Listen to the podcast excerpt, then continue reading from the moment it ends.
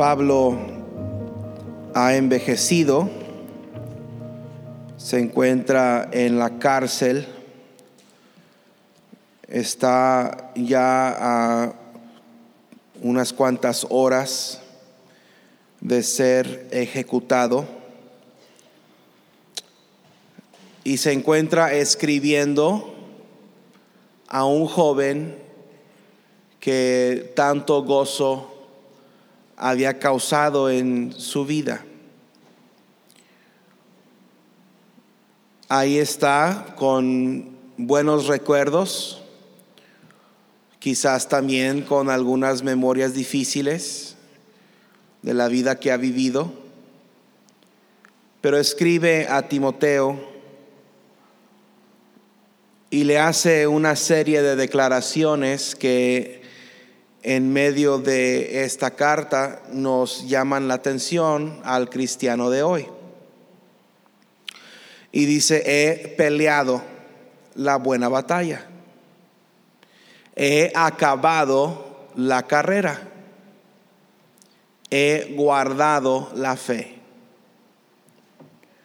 Todo lo que Pablo hacía era con el propósito de acabar la carrera.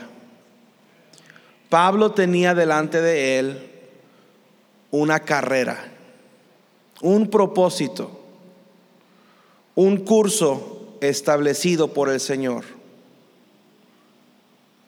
Había delante de él una meta. Había delante de él un porqué para cada día. Y Pablo dice, he acabado. He acabado la carrera. Hay, solamente una otra persona en la Biblia de quien se dice que acabó la carrera y es, el, es Juan el Bautista. En Hechos 13:25 dice que cumplía su carrera. Eso, es algo grande, es algo importante para el cristiano. No solamente conocer cuál es su carrera, no solamente permanecer en su carrera, pero también acabar la carrera. Y ese es el mensaje de esta tarde, es sencillo el mensaje. Hay una carrera, hay una carrera recta y hay una carrera acabada. Pablo ahora está listo. Le dice a Timoteo, estoy listo, el tiempo ha llegado para ser sacrificado. He hecho todo lo que se ha requerido de mí. No me he detenido en nada. No he retenido nada. Todo lo que soy y todo lo que tengo se lo he dado a Dios. He peleado, he acabado, he guardado y qué gran testimonio para Pablo. Y qué gran testimonio para cada uno de nosotros en algún momento de nuestra vida poder decir, yo cumplí, yo cumplí. No me detuve, no me distraje, no me eché para atrás todo lo que Dios puso delante de mí lo hice con todas mis fuerzas, yo cumplí. Había pasado mucho tiempo desde ese día en el camino a Damasco. Muchos años habían pasado desde que Pablo había visto la luz, desde que preguntó, ¿quién eres, Señor? Desde que escuchó las palabras de Cristo mismo diciendo, yo soy Jesús a quien tú persigues. Muchos años habían pasado desde que Él había dicho, ¿qué quieres que yo haga? Muchos años habían pasado desde que estuvo en la casa de Ananías afligido por la visión en el camino a Damasco. Muchos años desde que salió de Antioquía en su primer viaje misionero. Muchas lágrimas, mucho dolor, mucho cansancio, muchas cargas, muchos azotes, muchos problemas, muchas batallas en la vida de Pablo. Muchos montes y muchos valles, muchos desvelos, muchas pruebas. Y ahora Pablo ahí está en esa cárcel romana escuchando al verdugo sacar filo a su espada, sabiendo qué es lo que le espera en un poco de tiempo. Y Pablo con gozo dice, he acabado la carrera. Qué bendición. Esa es una vida sin arrepentimiento, una vida sin remordimiento, una vida en que Dios obró y una vida que fue usada por Dios, en donde el cristiano pudo decir, Señor, con una limpia conciencia y con un corazón ligero y con muchas ganas, aquí voy. Y yo sé que he hecho todo lo que has puesto delante de mí y estoy listo para ver tu rostro, estoy listo para que tú me recibas. Cada día, cada día Pablo ha pensado en acabar su carrera. Cada día él ha pensado en esa carrera que fue puesta delante de él, sin saber quizás cómo terminaría. Y de seguro Pablo había orado, Señor, ayúdame a terminar mi carrera. Ayúdame a permanecer fiel, no dejes que me desvíe.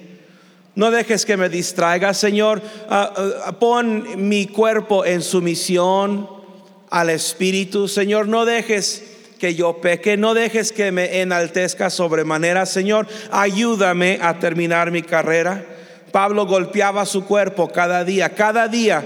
Pablo se, eh, eh, ponía bajo sumisión al Espíritu Santo. Cada día él abofeteaba su cuerpo. Cada día Él ponía su carne bajo sumisión al Espíritu. Cada día Pablo crucificaba su cuerpo. Cada día le decía, no, ojos no pueden ver eso. No, oídos no pueden oír eso. No, lengua no puedes decir eso. No, pies no puedes ir a tal lugar. No, manos no puedes tocar esas cosas. Y todos los días Pablo crucificaba el cuerpo juntamente con Cristo. Estoy crucificado y ya no vivo yo, mas vive Cristo en mí, decía Pablo. Y Pablo moría cada día a la carne y moría cada día a los deseos y moría cada día a la tentación y moría cada día al pecado. Dijo, yo voy a terminar mi carrera, voy a terminar la carrera que está delante de mí. ¿Y cuándo será? Pablo no sabía.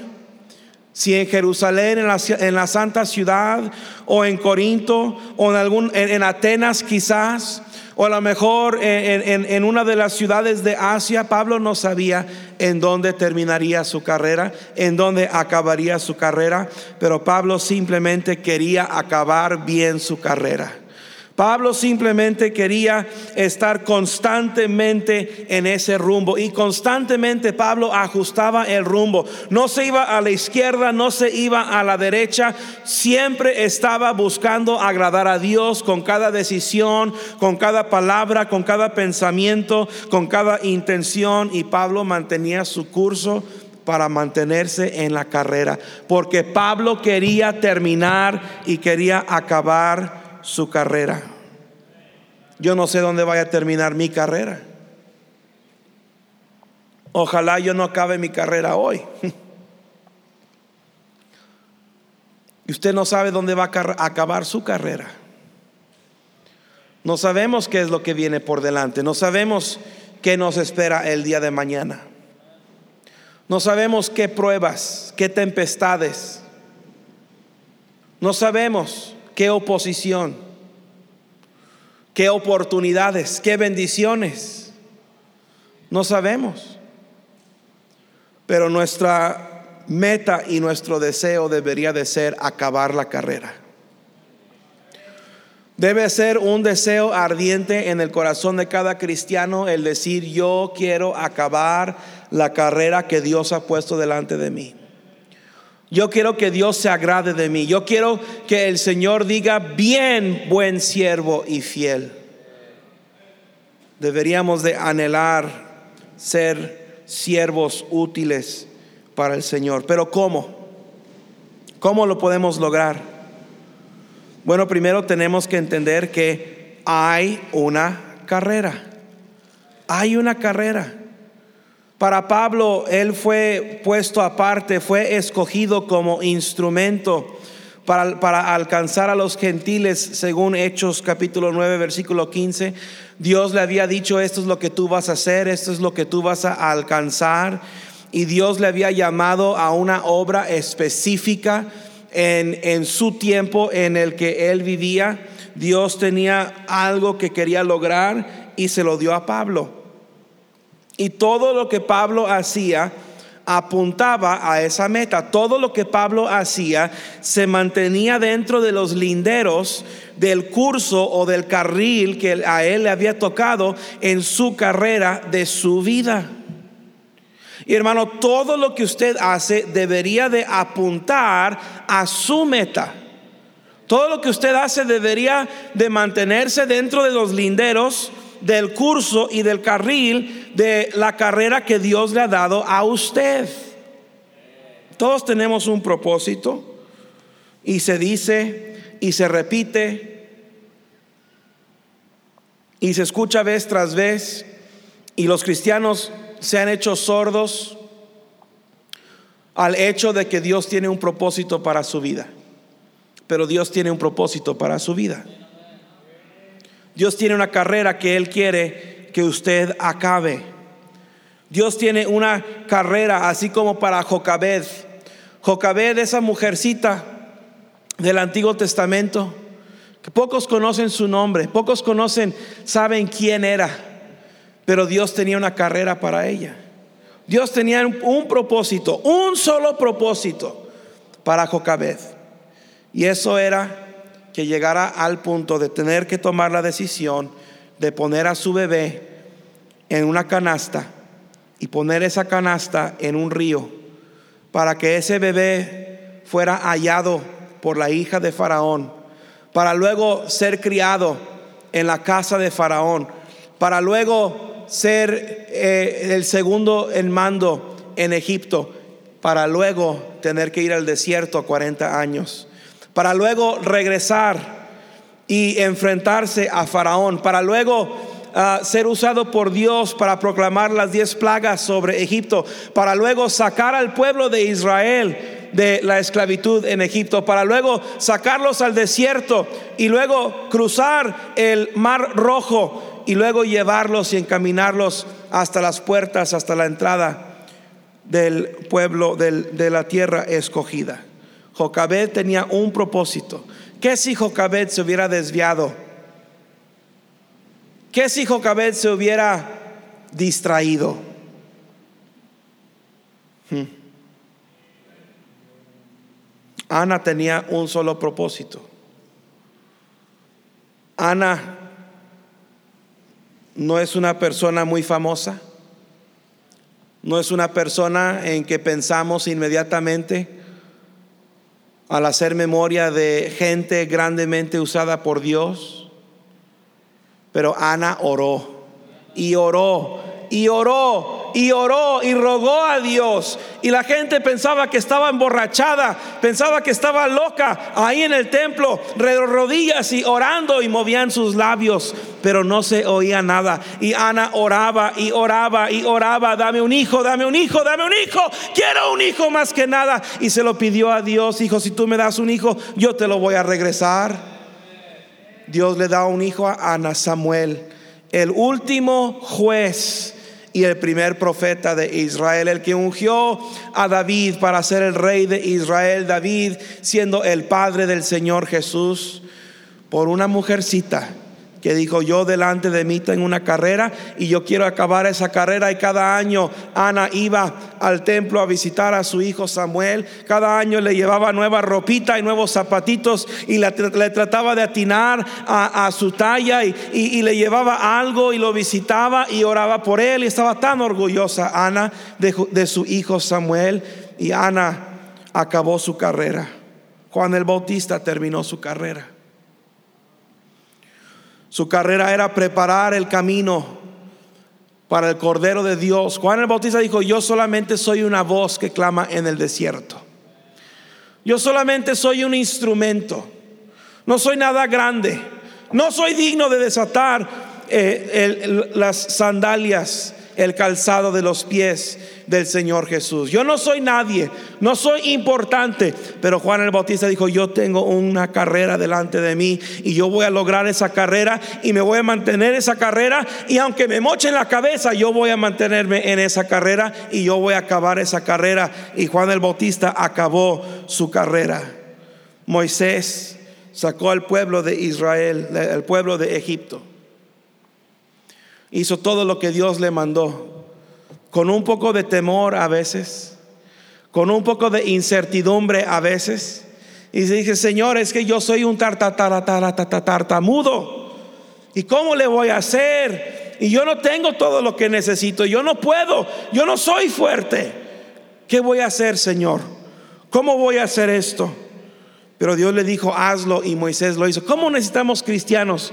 Que cuando Dios diga, haz esto, simplemente lo hagan. Sin excusas. Me canso de cristianos que siempre andan debajo de las circunstancias. Hoy no. Palabra favorita de algunos cristianos, mañana. Segunda palabra favorita, después. Al rato, cuando pueda. Como necesitamos cristianos que, que digan, no, hoy mismo, Dios quiere que se haga, yo lo voy a hacer. Esther, ¿quién sabe si para esta hora, Esther, has venido al reino? ¿A qué hora? Para arriesgar su vida, para ir delante del rey, para salvar al pueblo de Israel.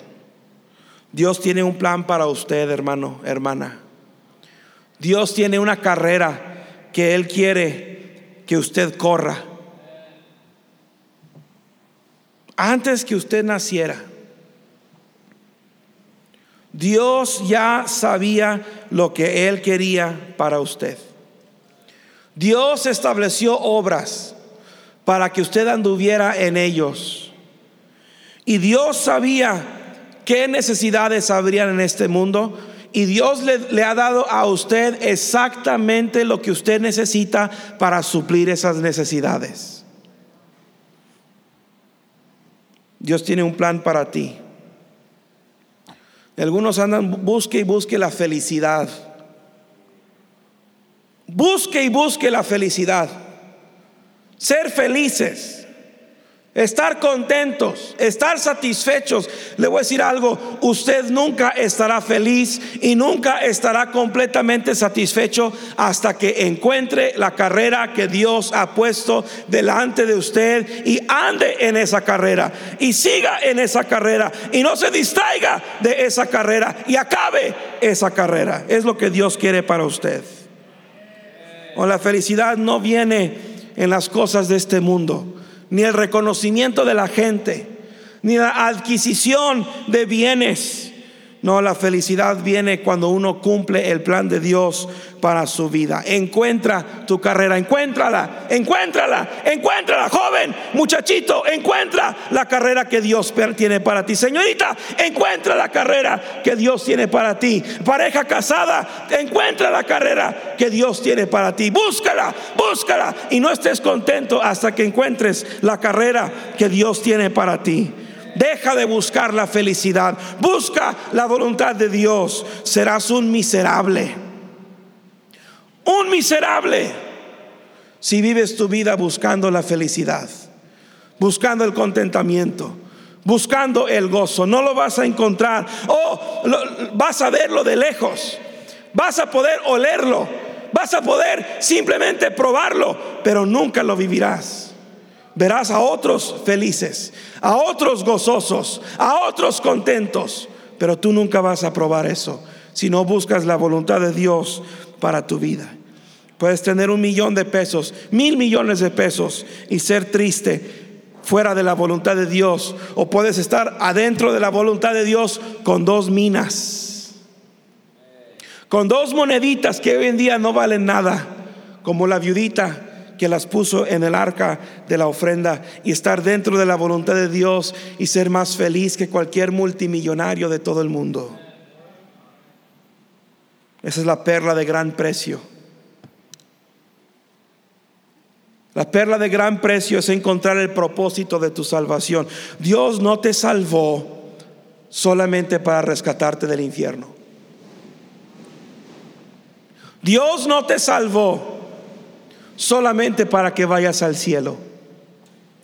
Dios te salvó para que tú cumplieras su propósito para tu vida. Y esa es la, la, perla de gran precio. Y tantos cristianos viven sus vidas buscando cosas temporales, placeres pasajeros y pierden las más ricas bendiciones de Dios porque nunca encuentran la carrera que ha puesto delante de ellos. Hay una carrera, sí hay una carrera, hay un propósito, sí hay un propósito, pero esa carrera no solamente es una carrera, es una carrera, dice la palabra de Dios, dromos, que esa es una carrera recta. Es una recta. No es una carrera sinuosa. No es una carrera de curvas, es una carrera recta. En otras palabras, no te distraigas. No te distraigas. Si sabes qué tienes que hacer para Dios, no te desvíes de la carrera, no te salgas de la carrera, no agarres atajos, no agarres desvíos. Mantente en la carrera. Tantos cristianos se cansan. Constantemente lo estoy escuchando, constantemente estoy escuchando de cristianos, pastor, es que estoy cansado. Todos estamos cansados. Bueno, menos los que no hacen nada. Los que no hacen nada no están cansados, están cansados de no hacer nada. Pero es normal el cansancio. Es natural el cansancio. Si, estás cansado, quiere decir que algo estás haciendo. Pero hermano, no tenemos el lujo de detenernos, no tenemos el lujo de salirnos de la carrera y de sentarnos. Tenemos que permanecer, tenemos que continuar, tenemos que proseguir a la meta, tenemos que seguir adelante. Una iglesia como esta requiere trabajo, requiere esfuerzo para mantener una iglesia como esta en la carrera. Es tan fácil, tan fácil que una iglesia se desvíe de su propósito. Es tan fácil que una iglesia se olvide y deje su primer amor. Es, una, es un batallar constante, el mantener los estándares, el mantener las convicciones el mantener la, doctrina sana constantemente es un batallar, es una lucha. Y hermano, en su vida personal es una lucha constante. Y si usted no está constantemente luchando y esforzándose, tarde o temprano se va a desviar. Tarde o temprano se va a salir de la carrera. Cuidado con el desvío requiere esfuerzo mantenerte en el curso. Y, déjame decirte algo, algunos de ustedes ya se salieron de la carrera. Gracias a Dios que estás aquí en esta tarde para escuchar este mensaje, pero algunos de ustedes ya se desviaron. Ya están fuera de la carrera. O en un principio tenían buenas intenciones. Hace tiempo, meses o años atrás, tenían una carrera puesta delante de ustedes, querían servir a Dios, pero nació un niño y te desviaste. Te casaste y te desviaste. Empezaste otro trabajo y te desviaste. Te cambiaste de casa y te desviaste. Esos cambios en la vida son los que provocan que un cristiano se desvíe. Si te desviaste, regresa. Busca otra vez esa carrera. Busca otra vez ese carril derecho. Y si tienes ganas de salirte de la carrera, aquí estoy para decirte que no. No te salgas. No me importa qué cansado estés. No me importa cuánto te ha costado. No me importa cuánto te duele y lo incómodo que sea permanecer en la carrera, pero quédate en la carrera, no te desvíes. Oh, algunos, algunos dicen, pastor, nada más este verano quiero descansar. Nada más este verano quiero descansar de la ruta. No, no tienes permiso. Nada más unas semanas quiero descansar del coro. No, no tienes permiso. Nomás un ratito quiero dejar la escuela dominical. Después de regreso, no, no te, no te vayas, no lo dejes, mantente, sé fiel, mantente en la carrera, mantente en el carril, no te distraigas, no te desvíes, no, no descanses. Oh, el diablo no descansa, el diablo no descansa. El, infierno nunca baja su intensidad. El infierno siempre tiene su boca abierta recibiendo las almas de los perdidos. No tenemos el lujo de descansar. No tenemos el lujo de desviarnos. No tenemos el lujo de distraernos. No hay tiempo para diversión. Lo que estamos haciendo no es un juego. Es una lucha, es una batalla y las almas eternas de la gente depende de que usted, usted, usted, no otro, no el pastor, no el misionero, no el diácono, usted, no el estudiante del instituto bíblico, no aquel evangelista, usted, las almas dependen de que usted permanezca en su carrera, porque Dios tiene una carrera para usted, para usted, para usted, y no se desvíe de esa carrera. Tú antes enseñabas antes tenías una clasecita de escuela dominical. Antes cuidabas unos cuantos niños el domingo en la mañana. Antes ibas a ruta el sábado y visitabas. Antes tú andabas por esas callecitas y tocabas esas puertas y los niños te recibían. Los niños ya están más grandes, ya no están chiquitos, ahora son adolescentes. Tú regresas a ese lugar, busca otra vez esas familias, toca otra vez esas puertas, tráelos otra vez a la iglesia porque lo has dejado. Tú antes cantabas en el coro, antes cantabas Antes trabajabas en un culto infantil, tú estabas en el instituto bíblico, no terminaste, no graduaste. Regresa, regresa, regresa, regresa a tu carrera, regresa al carril, regresa a ese dromos, a esa carrera recta que Dios ha puesto delante de tu vida. Las almas dependen de eso. Alguien depende de ti. Alguien te está mirando. Alguien está siguiendo tu ejemplo. Le voy a decir cómo. Le voy a decir cómo mantenerse ahí. Mire, Hebreos. Porque tantas veces el enemigo viene y nos sopla al oído y nos dice, tú no puedes. Tantas veces Satanás viene y dice, tú no eres digno. Tantas veces viene y hasta, hasta nos dice, tú ni salvo eres.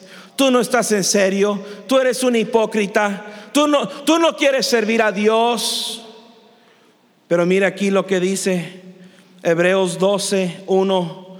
Por tanto, nosotros también teniendo en derredor nuestro tan gran nube de testigos, despojémonos de todo peso y del pecado que nos asedia y corramos con paciencia la carrera que tenemos por delante, puestos los ojos en Jesús, el autor y consumador de la fe, el cual por el gozo puesto delante de él sufrió la cruz, menospreciando el oprobio y se sentó a la diestra del trono de Dios. Pon tus ojos en Jesús tus ojos en Jesús. Deja de estar mirando al hombre. Deja de estar mirando al mundo. Deja de estarte comparando con otros. Deja de estar criticando y juzgando a otros. Deja de estar midiendo lo que tú haces por Dios de acuerdo a la medida de lo que otros hacen por Dios. Mantén los ojos en Jesús. Mantén los ojos en Jesús.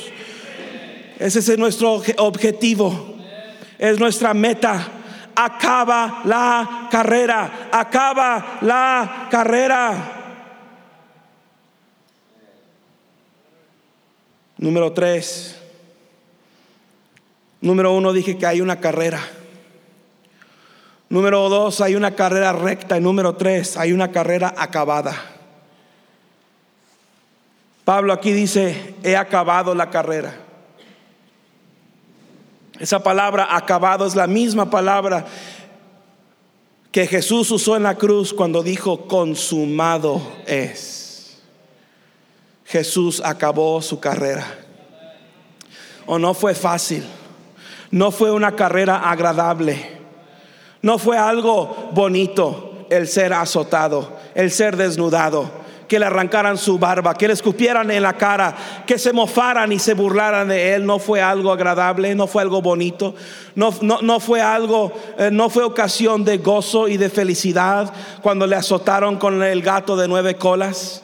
No fue algo de disfrute cuando clavaron sus manos y sus pies en la cruz. No fue algo bonito cuando le pusieron la corona de espinas y luego lo golpearon con varas en la cabeza. No fue algo bonito, no fue fácil cuando levantaron la cruz.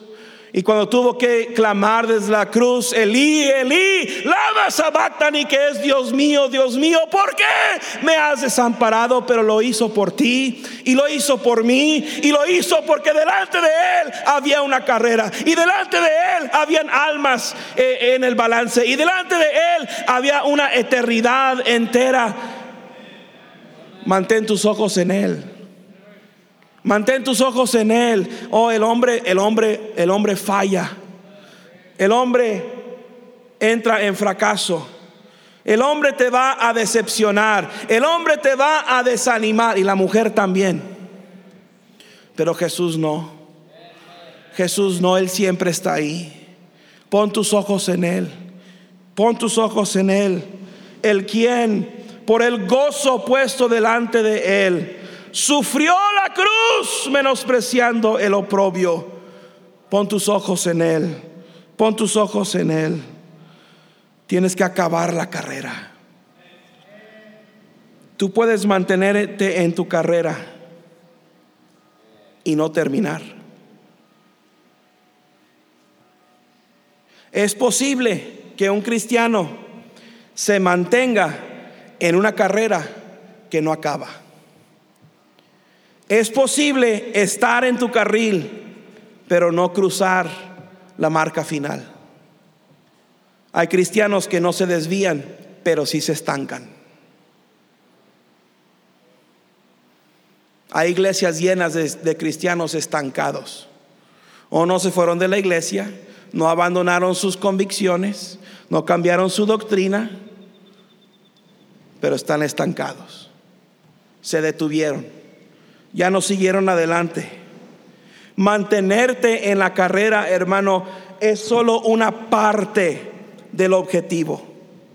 Es solamente una parte del esfuerzo. Tienes que acabar la carrera. Dije que Dios tiene una carrera para ti. Dios tiene un propósito para ti. Y tienes que mantenerte en la carrera. Pero también tienes que terminar la carrera. No te quedes ahí donde estás. Oh, y algunos se sienten tan santuchos tan fariseos. No, pastor, mire, yo aquí estoy y yo estoy puesto y estoy fuerte, sí, pero es un tronco en el camino. No te has movido en años. Aquí estás en la iglesia, pero tienes las raíces tan profundas, nadie te puede mover. Eres un cristiano seco y frío y terco de corazón. Sigue adelante, camina hacia adelante, acaba tu carrera. Y a propósito, no dice gané la carrera. Gracias a Dios que Pablo no dije gané la carrera. Dice acabé la carrera. No se trata de quién gana y quién pierde. Se trata de quién acaba y quién no acaba. Yo no estoy en competencia con nadie. Gracias a Dios. Porque si yo hiciera carreritas con alguien, yo perdería. Yo no estoy en competencia con nadie. Yo no tengo competencia con ningún otro pastor. Yo no estoy en competencia con Noé Montelongo, ni con Fernando Ramones ni con Juan de Dios Garza. No estoy en competencia con ningún pastor de aquí del área. Es mi carrera. Ellos tienen su carrera, yo tengo mi carrera. Ellos tienen su meta, Dios a mí me ha puesto mi meta. Ellos tienen su objetivo, Dios a mí me ha puesto en mi corazón mi objetivo. Y hermano, usted tiene su carrera. Todos estamos en nuestra propia carrera. Y usted no está en competencia con ningún otro cristiano. No se esté fijando en los demás a ver quién corre más recio o más lento que usted. Si usted hace eso, siempre será un cristiano mediocre. Hay cristianos que mientras no vayan atrás de otro están bien, mientras que no sean el último en llegar están bien. Hay cristianos que hasta se jactan. Pues yo llego tarde a la iglesia, pero cuando menos no soy el último en llegar. Siempre hay otros que llegan después que yo. Qué manera tan mediocre de ver la vida. No se trata de quién gana y quién pierde, se trata de quién acaba. Acabe su carrera. No te rajes. No te des de baja. No te detengas. A lo mejor te saliste de la carrera. Regresa. Aquí hay gente que necesita regresar a la carrera de la voluntad de Dios para sus vidas. ¿Te distrajiste? ¿Te desviaste? te saliste, está bien, eso está en el pasado, regresa a la carrera. A lo mejor te detuviste, estás ahí en el camino y estás viendo mientras que otros corren y otros alcanzan y otros logran y otros acaban. No te quedes en donde estás. Da el siguiente paso. Camina un poco, sigue adelante, pero no te detengas. Acaba tu carrera, acaba tu carrera, acaba tu carrera. Este viejito, Pablo, termina de escribir su segunda carta a Timoteo.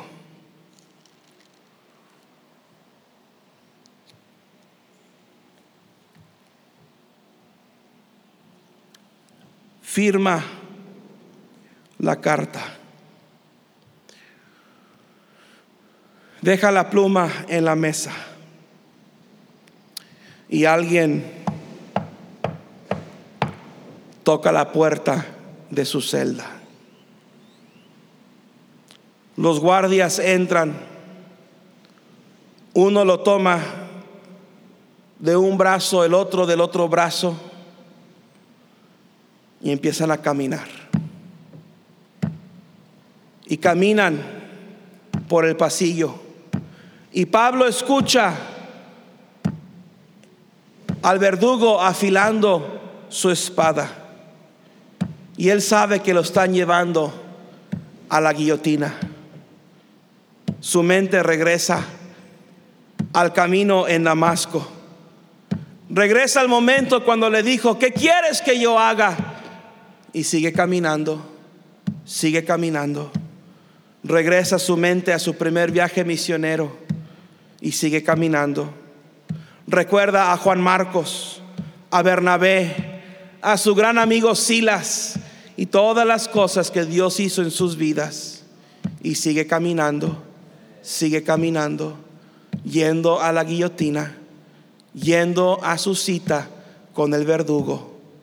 El verdugo ya terminó de afilar su espada y Pablo piensa en las aflicciones, en el hambre, en los desvelos, en los azotes, en los peligros. Y sigue caminando, y sigue caminando. Y llegan a la guillotina. A Pablo lo acuestan, lo atan, ponen su cuello sobre la guillotina y la espada baja.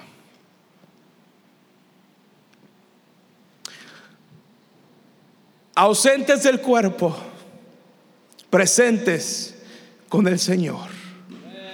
Y Pablo cierra sus ojos en este mundo y los abre en el cielo. ¿Y quién lo recibe? El Señor Jesús. Y Pablo dice, Señor, acabé la carrera. He peleado la buena batalla He guardado la fe, Señor, hice todo lo que tú pediste de mí. No retuve nada. Obedecí en todo. Oh, Señor, no, yo no fui mucho, pero lo que yo fui, lo fui por ti. Yo no tenía mucho, pero lo que yo tenía, te lo di a ti. Acabé. Acabé. Acabé. Y eso es lo que yo quiero para usted, hermano. Más que cualquier otra cosa, yo quiero que usted encuentre la carrera de Dios para su vida. Quiero que usted se mantenga en la carrera de Dios para su vida y quiero que usted acabe la carrera. Acabe la carrera.